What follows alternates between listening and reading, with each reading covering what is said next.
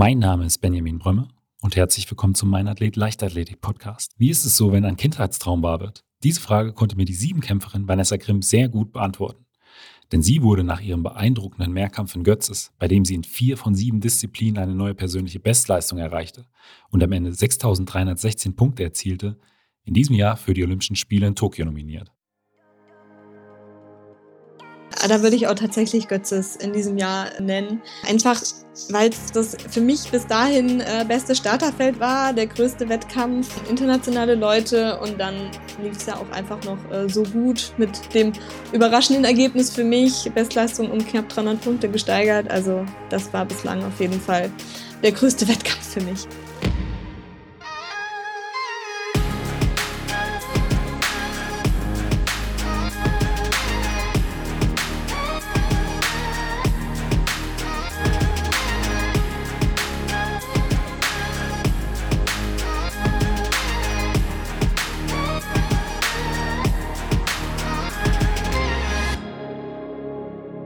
Mein Athlet, der Leichtathletik-Podcast aus Frankfurt am Main.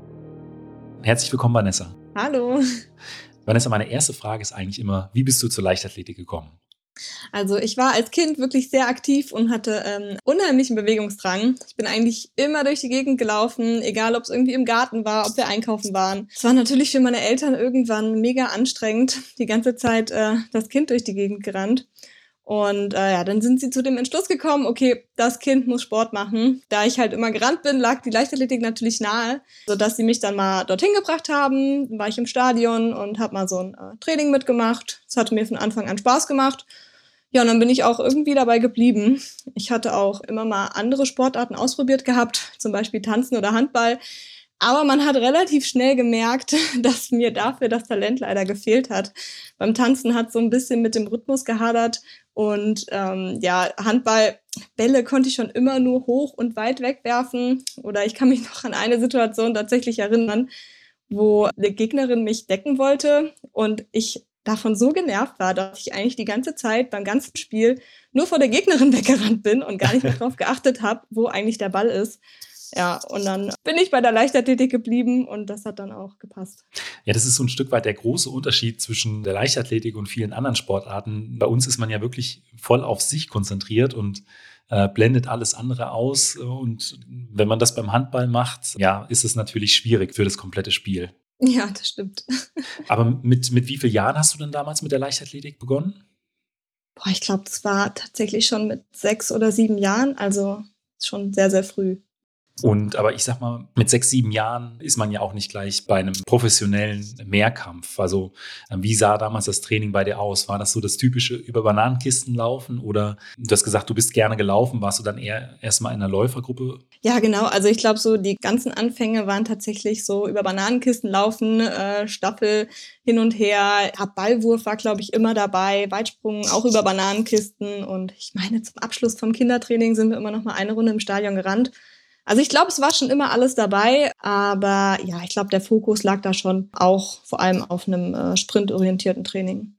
Aber gab es irgendwann dann mal so einen Zeitpunkt, an dem du gesagt hast, oder einen bestimmten Wettkampf, jetzt, jetzt will ich das Ganze doch ein bisschen ernster nehmen und so in Richtung Leistungssport gehen, oder war das einfach so eine fließende Entwicklung?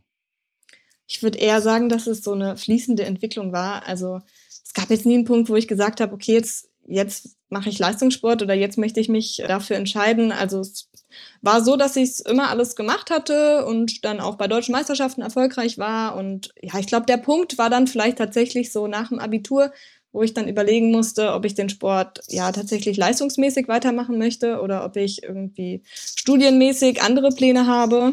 Und dann ist für mich halt die Entscheidung gekommen, okay, der Sport macht mir so viel Spaß, ich merke, ich bin noch nicht am Ende, da ist noch Potenzial da, ich möchte den jetzt tatsächlich ja richtig leistungsmäßig machen. Und ich würde sagen, das war so der einzige Punkt, wo man sich dann tatsächlich für den Sport entschieden hat, aber ansonsten kam das eigentlich fließend. Also war es einfach damals so der Hauptgrund für die Entscheidung, weil du zu dir gesagt hast, okay, ich habe noch nicht mein komplettes Potenzial ausgereizt oder äh, gab es einen bestimmten Wettkampf, den du vielleicht unbedingt mal live als Athletin miterleben wolltest? Ja, also ich glaube, die Olympischen Spiele waren halt schon so, seit man den Sport auf der Ebene macht, wo man bei deutschen Meisterschaften teilnimmt und so sieht, oh, da sind tatsächlich Athleten, die waren auch schon international dabei. War dann natürlich immer ein Traum, da irgendwie für Deutschland zu starten. Und da steht Olympia natürlich noch ganz oben drüber. Also das war, denke ich, schon immer der Traum und schon immer das Ziel gewesen, ja, seit ich den Sport gemacht habe. Aber ja, ansonsten war es jetzt eigentlich, weil ich gucken wollte, wie weit ich kommen kann. Den Traum hast du dir jetzt im Prinzip erfüllt. Die Folge wird tatsächlich veröffentlicht äh, schon nach deinem Einsatz bei, bei den Olympischen Spielen. Ich glaube, unmittelbar danach ist es der Montag. Aber ich könnte mir vorstellen, dass das in diesem Jahr auch ein absolutes Highlight für dich war, als dann bei der Nominierung auch dein Name mit äh, aufgetaucht ist. Ja, auf jeden Fall. Also Anfang der Saison oder vor meinem ersten Mehrkampf habe ich da eigentlich ja nicht richtig dran gedacht. Also es war, sage ich mal, schon ein Traum, aber ein richtiges Ziel konnte ich es eigentlich nicht nennen. Also es war so weit entfernt von meiner alten Bestleistung, die ich bis dahin hatte, so dass ich eigentlich gar nicht gedacht habe, dass es tatsächlich im Bereich des Möglichen ist. Deswegen umso schöner, dass es schon in diesem Jahr geklappt hat und ich jetzt wirklich dabei bin. Dann kommen wir jetzt mal kurz zurück zum Training. Wie ist denn so momentan oder grundsätzlich dein Training aufgebaut? Also bei wem trainierst du? Trainierst du alleine oder in einer Gruppe? Also ich trainiere seit 2015, also nachdem ich vom Abi dann nach Frankfurt gezogen bin, bei dem Landestrainer Mehrkampf in Hessen, beim Philipp Schlesinger. Und äh, die Gruppe hat sich über die Jahre ein paar Mal verändert und aktuell haben wir eine sehr schöne kleine Trainingsgruppe. Ich trainiere mit der Jena Fee Feierabend, Siebenkämpferin in der U20 und der Miriam Sinning in der U23 zusammen und ähm, ja, es macht mega viel Spaß mit den beiden Mädels und es ist halt total schön, dass man einfach noch wen hat, der auch im Mehrkampf dabei ist, mit dem man das Training gemeinsam machen kann. Und genau, also so sieht die Trainingsgruppe aktuell aus. Und ja, das Training bei uns richtet sich noch nach so einem Blocktrainingsansatz. Also im Winter ist äh, relativ viel allgemeines Training, also viel Lauf, viel Kraft, Stabi, Sprungkraft, natürlich auch schon Sprint und ein paar Technikelemente. Und je näher die Wettkämpfe kommen, desto schneller wird das Training, desto intensiver werden die Einheiten und desto mehr Technik machen wir. Du hast es angesprochen, äh, relativ viel Kraft im Winter. Was sind da so typische Einheiten, die ihr da wirklich äh, jede Woche mit einbaut? Also so eine klassische Krafttrainingseinheit ist bei uns eigentlich immer, da ist immer Umsetzen dabei zum Beispiel. Und äh, wir machen in der Multipresse immer Ausfallschritte in verschiedenen Varianten, also teilweise exzentrisch oder isometrisch orientiert. Und ja, relativ häufig ist da noch eine Übung für die Beuger dabei. Was heißt das exzentrisch oder isometrisch? Exzentrisch ist, dass wir also zum Beispiel bei einer Kniebeuge den Weg nach unten besonders langsam machen. Also dann, sag mal, bei einer klassischen Kniebeuge beginnt man oben und soll dann halt in fünf Sekunden erst am tiefsten Punkt sein und dann steht man aber schnell wieder auf, so schnell es natürlich geht. Und isometrisch ist, dass man äh, schnell runtergeht, sich unten hart abfängt, dann halt vier, fünf Sekunden dort hält und dann äh, schnell wieder hochgeht. Da könnte ich mir vorstellen, dass es auch so einen gewissen Einfluss auf die Wiederholungszahl hat, weil wenn man jetzt langsam runtergeht und schnell hoch oder, oder eben umgekehrt, äh, ist es ja doch nochmal eine andere Belastung als bei dieser normalen Bewegungsausführung. Ja, genau. Also ich glaube, mehr als drei Wiederholungen machen wir da dann eigentlich auch gar nicht. Was du eben auch noch angesprochen hast, dass ihr eine sehr, sehr gute Stimmung in der Trainingsgruppe habt. Ist das für dich auch ein Punkt, der einfach wichtig für dich ist, dass du dich als Sportlerin äh, auch ein Stück weit besser weiterentwickeln kannst? Oder ähm, würdest du im Zweifel auch sagen, Hauptsache der Trainer ist gut und die Trainingsinhalte passen und der Rest ist mir gar nicht so wichtig? Also ich finde auch die Trainingsgruppe wirklich sehr, sehr wichtig. Einfach, äh, ja, weil es halt einmal total cool ist, weil man da mit Leuten zusammenkommt, die halt die gleichen Ziele haben und die das Gleiche machen und das Gleiche anstreben. Und es macht halt auch einfach nochmal viel mehr Spaß. Also vor allem im Winter durch anstrengende Einheiten oder durch lange Krafttrainingseinheiten, wenn man da dann nur mit dem Trainer alleine ist oder vielleicht sogar mal eine Einheit komplett alleine macht, das ist halt schon irgendwie ziemlich träge und ja, es ist einfach cooler, wenn man noch wen dabei hat, der das Gleiche macht und mit dem man sich da irgendwie zusammen durchkämpfen kann. Und vor allem jetzt auch, wenn es auf die äh, Wettkämpfe zugeht und wir in den Techniken drin sind, wenn man irgendwie Läufe zusammen machen kann oder auch mal Starts gegeneinander, das gibt uns halt einfach nochmal total viel und ich glaube, das ist auch äh, für die Leistungsentwicklung wichtig. Und wie gestaltet ihr das Training dahingehend, dass äh, man kriegt ja nicht zehn verschiedene Disziplinen äh, in einer Woche in, in, verschiedene Trainingseinheiten, beziehungsweise nur sehr, sehr schwer. Splittet ihr das oder packt ihr, weiß ich nicht, die, die Sprungeinheiten oder die, die schnelleren Einheiten in eine Einheit oder ist es wirklich getrennt? Äh, beziehungsweise es sind ja ähm, sie, nicht zehn, sondern sieben verschiedene Disziplinen. Ja, also ähm, wir haben eigentlich selten eine Einheit, wo wir nur eine Disziplin machen. Also meistens sind es schon immer so zwei Disziplinen in einer Einheit oder zum Beispiel Sprint und Kraft oder Sprint-Kugelkraft, je nachdem, wie hoch halt auch noch die Umfänge sind. Und ich würde eigentlich sagen, dass wir es tatsächlich hinbekommen, wenn es dann auf den äh, Sommer zugeht, auch fast jede Woche jede Disziplin unterbekommen. Ähm, also ab und an ist es natürlich mal so, dass man jetzt nur jede zweite Woche weit springt oder es kommt auch nochmal drauf an, wo die Schwerpunkte im Jahr liegen. Also bevor man wieder in den Aufbau geht, unterhalten wir uns nochmal, wo man vielleicht für das Jahr einen besonderen Schwerpunkt drauf legt, dass wir dann vielleicht ja eine längere Zeit mal zwei Kugeleinheiten die Woche machen oder ein bisschen mehr Kraft machen oder ein bisschen mehr Sprint. Also je nachdem, ja, wo halt die Ziele für das nächste Jahr stehen oder wo halt noch viel Potenzial ist. Und genau, dann wird es halt darauf abgestimmt. Und ja, ansonsten, wie gesagt, ähm, glaube ich, dass wir es ganz gut hinbekommen, jede Woche alle Elemente dabei zu haben. Und äh, ja, wenn es nicht jede Disziplin ist, ist es zumindest jede Woche was dabei von äh, Sprint, Ausdauer, Wurf und auch Sprung. Ist auf jeden Fall immer abwechslungsreich. Ja, definitiv. was machst du eigentlich bei den verschiedenen oder nach diesen vielen Einheiten für deine Regeneration? Also wir arbeiten relativ viel mit Eisbädern, was wir bei uns in Frankfurt auch immer ganz gut machen können oder ähm, der Lymphomat ist immer ein ganz gutes Mittel zur Regeneration. Zu Hause haben wir dann auch immer noch mal diese Massagepistole oder ähnliches. Äh, Physio ist total wichtig, gute Ernährung, viel trinken. Ich würde sagen, das sind so die wichtigsten Sachen. Arbeitest du dann auch mit einer Ernährungsberaterin oder mit einem Ernährungsberater zusammen?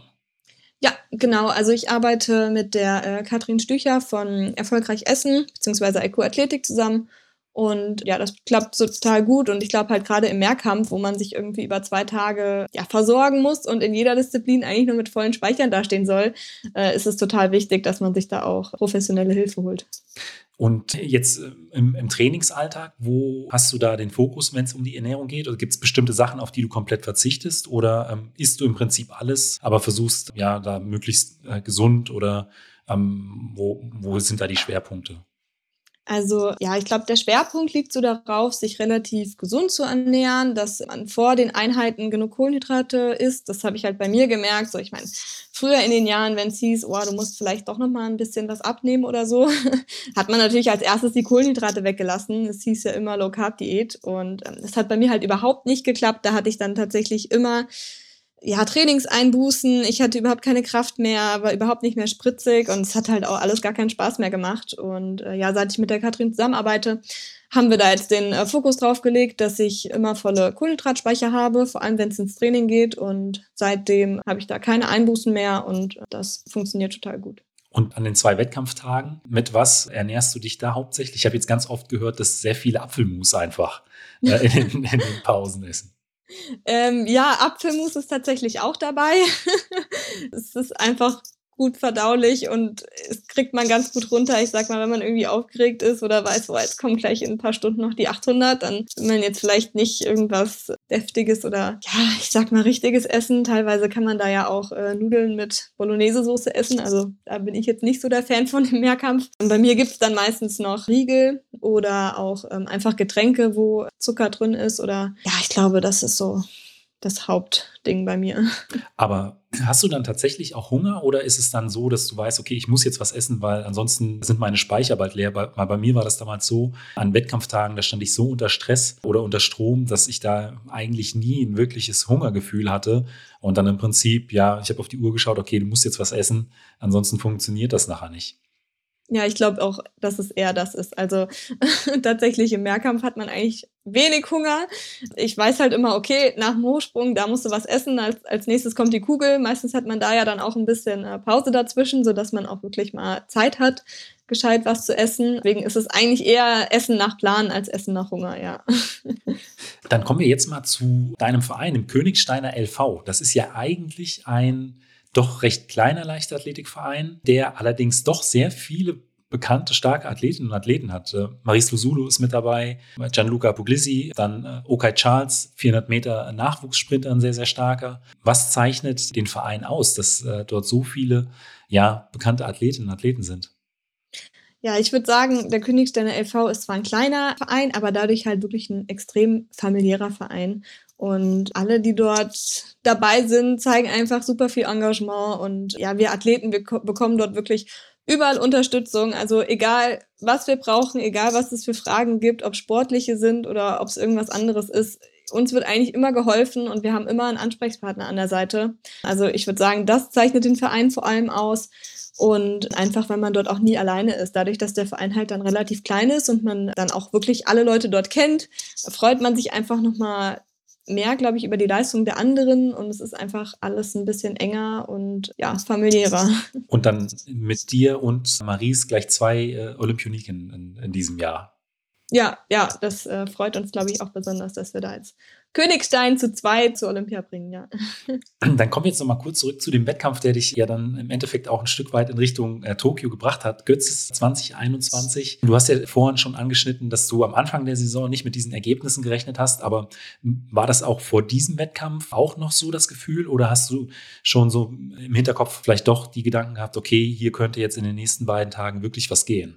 Ja, also ich sag mal so, ich war zu dem Zeitpunkt ganz gut drauf. Das hatte ich auch schon gemerkt. Das Training lief gut und auch die ersten Vorbereitungswettkämpfe waren ganz gut ich gemerkt, okay, die Form stimmt und ähm, hatte auch echt wirklich Lust auf den Mehrkampf. Dann war es für mich auch einfach eine riesen, also eine riesen Freude, dass ich dort in Götzes am Start sein durfte. Das war auch bis dahin auch so ein kleiner Kindheitstraum gewesen. Ich meine, es ist so das größte Mehrkampf-Meeting der Welt, ein richtig tolles Starterfeld. Dann, ja, Götzes kannte ich einfach immer nur aus dem Livestream und von Bildern. Und äh, jetzt durfte ich selber dabei sein. Das war für mich wirklich eine Riesensache, sodass ich mich da seit Wochen eigentlich drauf gefreut habe und mir von Anfang an gesagt habe, okay, ich möchte einfach äh, alles genießen und die Atmosphäre nutzen, ja, um zu schauen, was äh, da dabei rauskommen kann. Und äh, ja, dann ging der Wettkampf los. War auch wirklich aufgeregt, aber ähm, ich sag mal, nachdem der Hürdenlauf vorbei war, der war auch schon ganz gut. Ich bin leider noch ein bisschen an der, ich glaube, siebten oder achten Hürde hängen geblieben. Ging es dann zum Hochsprung und direkt neben dem Anlauf stand so eine riesengroße Musikbox, aus der richtig laut da ähm, motivierende Musik äh, rauskam und ich weiß nicht, ab dem Moment war ich irgendwie so im Flow drin und es hatte mir so Spaß gemacht. Und dann ja, kam eine Disziplin nach der anderen und es lief alles. Ich habe fast überall Bestleistung gemacht. Beim Sperrwurf am zweiten Tag stand ich dann eigentlich dort und dachte, okay, du bist in Götzes, du bist gut drauf, du hast jetzt irgendwie fünfmal schon Bestleistung oder ja, knapp vorbei gemacht. Natürlich fliegt der Speer jetzt weit und so kam es dann auch, war dann, glaube ich, auch eine Bestleistung. 43 Meter 72. Ja, genau. Also ich glaube, vorher hatte ich noch keine 43 geworfen und hatte dann die 800 und dann äh, waren es auf einmal 6300 Punkte und der fünfte Platz, das konnte ich gar nicht glauben. Also das war so, was? Wirklich? ja. Und in der Nacht zwischen dem ersten und zweiten Wettkampftag, hast du da überhaupt ein Auge zubekommen? Ich meine, wenn man dann so schon auch in den Wettkampf reingeht, könnte ich mir vorstellen, dass man dann doch nicht so ohne weiteres abends runterkommt. Ja, das war da tatsächlich ein bisschen schwierig. Also es ging, glaube ich, auch relativ lang, der Tag. Ehe wir dann auf dem Zimmer waren und geduscht hatten und beim Essen waren und dann wieder auf dem Zimmer waren, war es schon relativ spät, aber es war dann ganz gut mit der Zimmerkollegin noch ein bisschen zu quatschen und dann kamen wir, glaube ich, noch mal ein bisschen runter zumindest und habe ich mir so ein paar Bilder schon angeschaut vom ersten Tag, ein paar Nachrichten gelesen und ja, ich glaube, zum Einschlafen habe ich schon ein bisschen gebraucht, aber ein paar Stunden Schlaf gab es dann trotzdem noch. Eine Frage, die ich auch immer an Mehrkämpferinnen und Mehrkämpfer stelle, ist, was ist denn eine Disziplin innerhalb des Siebenkampfs, vor der du ja doch besonders viel Respekt hast? Also ich muss sagen, ich bin immer erleichtert, wenn der Hochsprung rum ist. Also die ersten zwei Disziplinen Einmal bei der Hürde so als Auftakt, weil man mal gucken muss, okay, wie ist denn die Form und äh, passt alles? Und dann stehen nat natürlich auch äh, zehn Hindernisse im Weg, die man erstmal überqueren muss, so schnell wie es geht. Da kann natürlich auch immer viel passieren. Deswegen einmal gut, wenn die Hürde rum ist. Und äh, ich weiß nicht, der Hochsprung ist irgendwie immer aufregend, weil ja, es geht so schnell, dass man auf einmal im dritten Versuch ist und dann halt, äh, ja, nur noch eine Chance hat, die Höhe zu packen. Und ja, das ist für mich immer besonders aufregend. Und ja, ich glaube, die 800 ist natürlich der Zeitpunkt, wo man am aufgeregtesten ist im Mehrkampf, aber ja, ich glaube, den größten Respekt habe ich tatsächlich vor dem Hochsprung. Die äh, 800, äh, da leiden, glaube ich, immer dann nochmal alle gemeinsam. So ein ja, Stück weit. Auf jeden Fall. Ich glaube, wenn man den Mehrkämpfern vor den 800 Metern ins Gesicht schaut, dann sieht man eigentlich bei allen den gleichen Gesichtsausdruck. Pure Freude. ja, definitiv pure Freude, ja. Aber was machst du eigentlich äh, neben dem Sport, wenn du mal keine Turnschuhe an hast? Ich bin seit 2015 nach dem Abi zur Polizei in Hessen äh, gegangen, habe da das duale Studium in der Sportfördergruppe gemacht, habe also ähm, viereinhalb Jahre studiert, bin dann im Januar 2020 dort fertig geworden Und ja, seitdem arbeite ich zehn Stunden die Woche in einer Ermittlungsgruppe in Frankfurt und kann halt für Trainingslager und für ähm, Wettkämpfe jederzeit freigestellt werden. Aber insofern es passt, arbeite ich auch sehr gerne. Also, aber du hast da im Prinzip alle Möglichkeiten, um im Prinzip deinen kompletten Tagesablauf dem Sport zu widmen. Genau, ja. Also ja, nach Beendigung des Studiums und Eintritt in die äh, richtige Sportfördergruppe, sage ich jetzt mal, konnte ich relativ frei wählen, ob ich nochmal, äh, oh ja, ob ich arbeiten möchte oder ob ich mich nur auf den Sport konzentriere. Aber für mich war es auch wirklich wichtig, neben dem Sport immer was zu haben, dass ich jetzt nicht äh, 24-7 auf dem Sportplatz stehe und äh, Leichtathletik mache. Fand ich auch für den Kopf irgendwie wichtig und deswegen arbeite ich halt die zehn Stunden. Aber ja, insofern ich irgendwelche Freiräume für den Sport brauche, ist es äh, gar kein Problem. Ja, das wäre jetzt nämlich auch noch eine Frage von mir gewesen. Das, du hast es auch dann angesprochen, dass du nicht den ganzen Tag mit dem Kopf bei der Leichtathletik oder im, im Sport bist. Also das ist dir auch schon wichtig, einfach da äh, manchmal vielleicht auch einen Cut zu haben und dich auf andere Sachen zu konzentrieren. Ja, auf jeden Fall. Also ich finde gerade so im Winter oder in der Vorbereitung ist es irgendwie total wichtig, dass man auch daneben nochmal was hat, weil da ist immer so eine lange Zeit, bis dann die Wettkämpfe anfangen. Und ja, ich meine, man weiß ja auch, der Sport geht nicht für immer und möchte ja vielleicht auch im Beruf, den man später mal macht, schon mal ein bisschen Erfahrung sammeln oder ein bisschen ja, merken auch, in welche Richtung es einen da vielleicht treibt. Und von daher finde ich es einfach wichtig, dass man auch was anderes nebenbei macht, ja. Ähnlich auch wie Marvin Heinrich, der deutsche Meister über die 800 Meter in diesem Jahr, ist ja auch in der Sportfördergruppe. Ich glaube, in diesem Jahr ist er erst fertig geworden, hat äh, genau den gleichen Weg äh, auch wie du gewählt und auch sehr erfolgreich, muss man sagen. Ja, auf jeden Fall. Also ich glaube wirklich, die Polizei in Hessen mit der Sportfördergruppe ist eine der besten Möglichkeiten, um den Sport professionell zu machen, weil wir wirklich alle Möglichkeiten bekommen, die wir brauchen. Wir können alles auf den Sport ausrichten und alles dafür geben und ähm, haben trotzdem einen sicheren und tollen Beruf an der Seite. Also ich glaube, wer sich tatsächlich auch vorstellen kann, Polizist zu werden und auch dafür vielleicht brennt oder auch vielleicht früher schon den Wunsch hatte, Polizist zu werden. Ich glaube, für den gibt's wirklich nichts Besseres als ja die Sportfördergruppe. Und ich glaube, ja, die Erfolge zeigen es ja im Endeffekt. Wir haben auch dieses Jahr wieder relativ viele Olympiateilnehmer. Also ja. Caro Schäfer ist ja auch äh, genau. äh, bei der Polizei in Hessen. Ja. Kai Katzmierik ist in, in Rheinland-Pfalz in der Sportfördergruppe, ja. hat aber, glaube ich, auch in Hessen studiert. Also da gibt's schon sehr, sehr viele. Dann kommen wir jetzt aber schon zu den fünf Fragen, die ich jedem meiner Gäste stelle. Und da ist die erste immer, was war bisher dein größter Wettkampf oder der, an dem die schönsten Erinnerungen hängen? Da würde ich auch tatsächlich Götzes in diesem Jahr nennen. Ja, einfach, weil es das für mich bis dahin äh, beste Starterfeld war, der größte Wettkampf, internationale Leute und dann lief es ja auch einfach noch äh, so gut mit dem überraschenden Ergebnis für mich. Bestleistung um knapp 300 Punkte gesteigert. Also das war bislang auf jeden Fall der größte Wettkampf für mich. Ja. Und gibt es da noch so einen Moment, an den du dich besonders gerne erinnerst, der sich vielleicht auch wirklich eingebrannt hat? Ich glaube, das war der Zieleinlauf von den 800 Metern. Ich wusste vorher irgendwie, dass ich eine 217 laufen muss für 6300 Punkte. Meine alte Bestleistung stand bei einer 218, aber ich wusste, okay, ich habe seit dem Winter sehr, sehr viel für die 800 getan. Das ist im Bereich des Möglichen. Und als ich dann ins Ziel kam und gesehen habe, okay, das war irgendwie so um die 216 und dann gemerkt habe, boah, du hast hier gerade 6300 Punkte gemacht, also ich glaube, das war so der Moment des Mehrkampfs, äh, an den ich mich noch lange erinnern werde. Eine Frage zum Training fällt mir da spontan auch noch ein. Ähm, trainierst du alle Einheiten oder alle Disziplinen bei, äh, bei Philipp Schlesinger oder hast du dann nochmal spezifische Trainer für, weiß ich nicht, die eine oder andere Disziplin? Ähm, grundsätzlich mache ich alles beim Philipp.